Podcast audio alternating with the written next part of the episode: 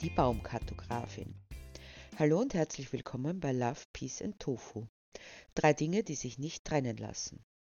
Ich möchte euch heute die Geschichte von Mechthild Baumrei erzählen. Oder noch besser, sie soll sie euch selbst erzählen. Einen wunderschönen guten Tag. Es ist äußerst erfreulich für Sie natürlich, dass Sie da sind, um sich meine Geschichte anzuhören. Nein, nicht nur erfreulich, sondern für Sie von allergrößter Wichtigkeit, denn schließlich kann man heutzutage niemandem mehr trauen, außer derjenigen, die die Geschichte selbst erlebt, ja kreiert hat. Alles andere sind Verfälschungen, die gerade durch die Medien gehen. Sie gehören damit zu den Auserwählten, die alles aus erster Hand bzw. aus ersten Händen, schließlich habe ich zwei davon, erfahren. Wie Sie wahrscheinlich sowieso alle wissen, aber sicherheitshalber sage ich es trotzdem, denn es soll ja Menschen geben, die keine Zeitung lesen, was ich auch gut nachvollziehen kann. Mein Name ist Mechthild Baumrei und ich bin Kartografin, genauerhin Baumkartografin. Ich übe also einen Beruf aus, den es bis dahin noch nicht gab und deshalb habe ich auch gleich einen Lehrgang dazu erdacht, den jede und jeder, den es interessiert, absolvieren kann, um sich zuletzt diplomierte Baumkartografin bzw. Baumkartograf nennen zu dürfen und diesen Beruf natürlich auch auszuüben. Das Wesentliche daran ist, dass jeder und jede diplomierte Baumkartografin immer und überall auf der Welt Zutritt zu allen Bäumen gewährt werden muss. Das habe ich mir ausbedungen, als ich mit dem Herrscher der Welt sprach. Ich sehe, Jetzt kennen sie sich gar nicht aus, deshalb beginne ich am besten von vorne zu erzählen. Alles begann mit einem Schulausflug zu einem Obstbauern im Südburgenland. Ich war in der Abschlussklasse und wir besahen uns die Obstbäume näher. Natürlich hatte ich einige Fragen. Herr Professor, warum stehen diese Obstbäume so kreuz und quer? Wäre es nicht einfacher, wenn man sie in einer Reihe positionieren würde? fragte ich, und er meinte lapidar, das könne schon sein, aber vielleicht seien diese Bäume nach und nach dazugekommen und das habe sich ebenso ergeben. Aber, Herr Professor, warf ich unbeirrt ein, es wäre doch auch im Sinne der Bienen, dass sie sich leichter merken könnten, welche Bäume sie schon besucht haben und welche noch nicht. Die Antwort war, dass dem wohl nicht so sei, denn man merke sich schließlich das von der Norm abweichende besser. Herr Professor, warum sind genau 53,57 Prozent der Bäume Apfelbäume, 37,83 Prozent Birnbäume und 18,6 nur Kirschbäume? fuhr ich mit meiner Befragung fort, woraufhin sich der Angesprochene zu mir bewegte und meinte, ich solle doch alle Bäume einzeichnen, die genaue Art und die Verhältnismäßigkeit zueinander. Kurz sah ich ihn an, ob er das sagte um mich ruhig zu stellen, oder ob er es ernst meinte. Doch seine Miene war wie versteinert. Er meinte es unübersehbar bitter ernst. Daraufhin wandte ich mich den Bäumen zu. Ja, bestätigte ich mir selbst, das ist meine Aufgabe. Und mein Professor, ausgestattet mit allen Tugenden, wie zum Beispiel Weisheit, hätte das ganz klar erkannt, meine Aufgabe ist es von nun an und für alle Zeiten, die Bäume zu kartografieren, die im Ort, im Bezirk, im Bundesland, im ganzen Land, auf dem Kontinent, auf allen Kontinenten und auch der, auf der Welt vorhanden sind. Zwei Dinge sprachen dafür. Erstens feierte ich an genau diesem Tag meinen 17. Geburtstag, eine Zahl, dessen Quersumme 8 ergibt und damit für die Ewigkeit steht also eine Aufgabe für alle meine Zeit, und zweitens hatte ich aus Versehen, wie ich zunächst angenommen hatte, statt der Biologie die Zeichenunterlagen eingepackt, die einen Malblock in der Größe A3 umfassten, auf dem ich wunderbar die kartografischen Ergebnisse festhalten konnte. Einige Stunden später, ich war damals noch nicht wirklich in Übung, überreichte ich dem Landwirten meine Ergebnisse verabschiedete mich vom mitgebrachten Pädagogen und dem Klassenverband außerdem zugehörigen Menschen und startete in meine neue Aufgabe, meine Lebensaufgabe. Während andere Familien gründeten und wieder zerstörten, kümmerte ich mich um die wirklich wichtigen Dinge des Lebens.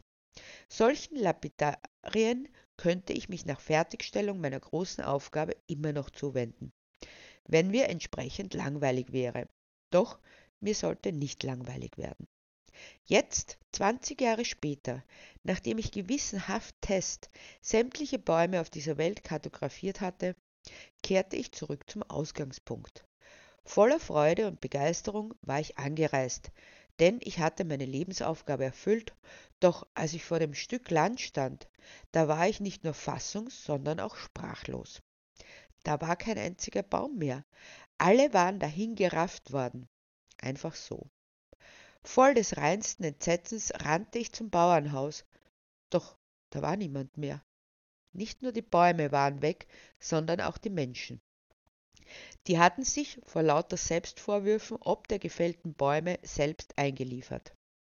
Das hat man davon, wenn man meine Arbeit kaputt macht. Aber der nächste Gedanke, der mich ereilte, war noch viel grauenhafter als die soeben gemachte Entdeckung. Wahrscheinlich wurden nicht nur hier, sondern auf der ganzen Welt Bäume gerodet und neu angepflanzt.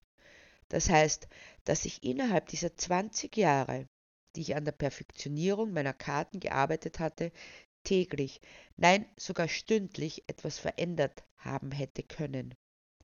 Dem musste Einhalt geboten werden. Wenn meine Karte stand, dann durfte da nichts mehr verändert werden. Bis zum Ende der Zeiten musste es gleich bleiben. Ich musste etwas tun, um dieser Barbarei ein Ende zu setzen. Doch wie?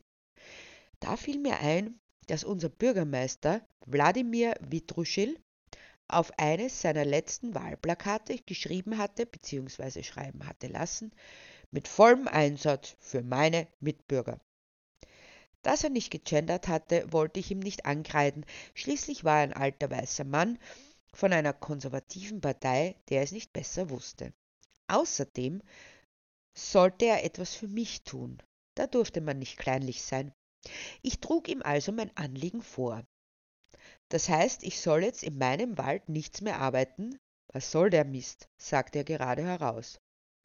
Da wusste ich, ich war am falschen Dampfer bzw. im falschen Revier. Es müsste etwas sein, was mehr bewegen könnte als so ein Bürgermeister und Waldbesitzer. Also ging ich zur EU, also genauer hin zum EU-Parlament, baute mich dort auf und hielt eine flammende Rede, die ich mit den Worten abschloss, deshalb ist meine Forderung, keine Bäume mehr fällen worauf tosender Applaus aufbrandete. Zahlreiche AktivistInnen jubelten mir zu, so dass ich warten musste, bis sich der Lärm wieder einigermaßen gelegt hatte, bevor ich hinzufügen könnte, keine Bäume mehr pflanzen. Da war kein Jubel. Seltsam. Warum war es plötzlich so still um mich geworden? Da eilte mir eine Frau zur Hilfe, indem sie sich neben mich stellte. Was sie meint ist, dass keine Bäume mehr gepflanzt werden dürfen, weil wir die Natur, die Wälder vor allem sich selbst überlassen müssen. Dann wachsen auch neue Bäume nach. Da löste sich das Staunen auf und wiederum brach der Jubel los. Doch was hatte ich da hören müssen? Etwas, was ich noch gar nicht bedacht hatte. Die Natur in ihrer ganzen Willkür, da wachsen Bäume von selbst und wahrscheinlich sterben auch welche. Nicht nur der Mensch war also mein Feind, sondern auch diese verdammte, vermaledeite Natur. Niemals würden meine Karten stimmen. Doch was sollte man gegen die Natur tun? Ich beschloss, bei den menschlichen Verbrechern an der Kartographie anzusetzen.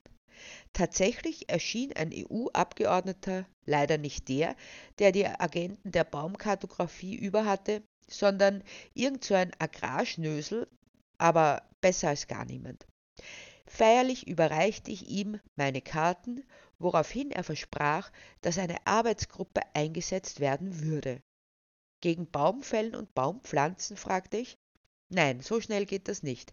Wo denken Sie hin? Eine Arbeitsgruppe, die verortet, wie sich die Arbeitsgruppe zu orientieren hat, sprach's und war schon wieder im Gebäude verschwunden eine weitere Enttäuschung auf meinem langen Weg, diesen verdammten Veränderungen endlich den Gar auszumachen. Mein nächster Weg führte mich zur UNO, was ungefähr mit demselben Ergebnis endete, nur dass es dort nicht Arbeitsgruppe hieß, sondern Sondereinheit. Und zuletzt müssen wir die Ergebnisse allen Mitgliedstaaten vorlegen, die wiederum für sich debattieren und Sondereinheiten und Arbeitsgruppen oder was auch immer bilden, bevor man sich zusammensetzt und berät, wie es weitergeht. Diesmal war es eine nette Dame, die mir diese Erklärung lieferte, um mich zuletzt ebenso stehen zu lassen. Da saß ich also nun und dachte nach. Was könnte ich noch tun? Überraschenderweise läutete mein Telefon. Eine angenehme, warme Stimme meldete sich. Sind Sie Frau Mechthild Baumrei, die Baumkartografin? wurde ich gefragt. Ja, genau die bin ich, gab ich zu. Mit wem spreche ich? Hier ist der Sekretär des wahren Herrschers der Welt, wurde mir erklärt. Wir brauchen dringend Ihre Hilfe. Dann bekommen Sie auch unsere. Na gut, wenn es nützt, dann bitte, meinte ich. Wo soll ich hinkommen? Nirgendwo. Wir holen Sie ab, wurde erwidert. Ich bin, versuchte ich zu erklären, doch ich wurde rüde unterbrochen. Wir wissen, wo Sie sich aufhalten. In wenigen Minuten holt Sie ein Hubschrauber ab. Und so war es auch. Direkt vor dem UNO-Hauptgebäude wurde ich abgeholt. Nachdem ich ein großes Glas Wasser gegen den Durst getrunken hatte, schlief ich ein. Als ich wieder zu mir kam, lag ich auf einer Couch. Prüfende Augen schwebten über mir. Rasch setzte ich mich auf. Sie ist wach, konstatierte die Stimme, die zu den prüfenden Augen gehörte und die ich als jene wiedererkannte, die ich als angenehm und warm deklariert hatte. Sie sind der Sekretär des wahren Herrschers der Welt, konnte ich mich nicht enthalten zu fragen, obwohl es doch so offensichtlich war. Ja, der bin ich. Der Herrscher ist nun bereit meinte der Sekretär und leitete meinen Blick zu einem breiten Sessel, der hinter einem ausladenden Schreibtisch stand. Endlich fand ich besagten Herrn, der so klein war, dass er im Sessel kaum zu sehen war. Vielen Dank für Ihr Kommen, Frau Baumrei, hörte ich eine piepsende Stimme, die den langen Weg vom Sessel hinter dem Schreibtisch über denselben hinweg bis zu meiner Couch nehmen musste. Ich habe ein kleines Problem. In meinem Garten steht eine Linde, eine wunderschöne alte Linde. Meine Frau möchte sie fällen, und ich habe keinen Grund, es ihr abzuschlagen. Doch ich möchte, dass sie stehen bleibt. Na, dann sagen Sie es ihr doch einfach und setzen Sie sich durch, meinte ich irritiert.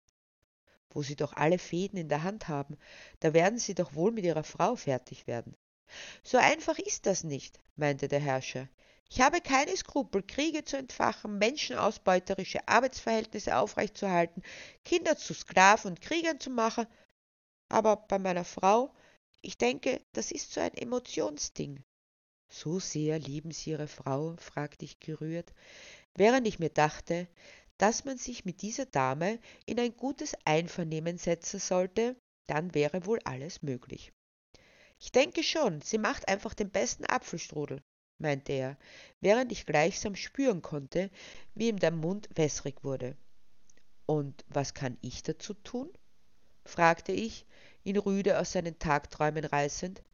Meine Frau weiß, dass ich die UNO, die NATO und natürlich die EU in der Hand habe, meinte er nachdenklich, neben dem amerikanischen Präsidenten. Deshalb würde es wenig nützen, wenn ich einfach anrufe und sage, sie sollten ein Baumfellverbot erheben, denn sie wüsste, dass sie das ohne meine Zustimmung nicht durchbekämen. Aber wenn ich sage, dass all diese internationalen Organisationen durch ihr Auftreten so unter Druck stünden, dass sie dieses Verbot in die Wege leiten müssten, dann würde sie das hinnehmen und die Linde bliebe stehen. Und so geschah es. Es wurde ein generelles Verbot ausgesprochen, Bäume zu fällen oder neu zu pflanzen, worauf ich hurtig daran ging, wieder von vorne zu beginnen, in 20 Jahren würde ich fertig sein. Und dann wäre das für immer richtig. Zum Glück, sie kommt zu sich, hörte ich die Stimme des Professors wie aus weiter Ferne. Ein stechender Schmerz im Hinterkopf ließ mich endgültig zu mir kommen. Automatisch griff ich an diese Stelle. Eine dicke Beule hatte sich gebildet. Was ist passiert? fragte ich, während ich mich mühsam aufsetzte. Dir ist ein Ast auf den Kopf gefallen, erklärte der Herr Professor. Aber offenbar ist nichts Ärgeres passiert. Was das für Schwierigkeiten gegeben hätte. Wir fahren jetzt aber trotzdem ins Krankenhaus. Nicht, dass du noch eine Gehirnerschütterung hast, meinte er, Ich packte meinen Zeichenblock ein und nahm mir vor, dass ich das Baumfell- und Pflanzverbot zuerst durchbringen müsste, damit ich die Arbeit nicht zweimal machen müsste. Schließlich kann man auch aus seinen Träumen lernen. Ich danke für Ihre Aufmerksamkeit.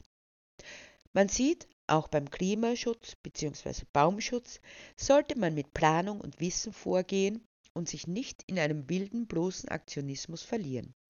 Aber auch wenn nicht jeder Baum verzeichnet wird, wichtig ist, dass der Mensch sich so wenig wie möglich in die Natur einmischt, also darauf schaut, dass so viel wie möglich sich selbst überlassen bleibt und dann lebt es sich in Harmonie miteinander, ganz im Sinne von Love, Peace and Tofu.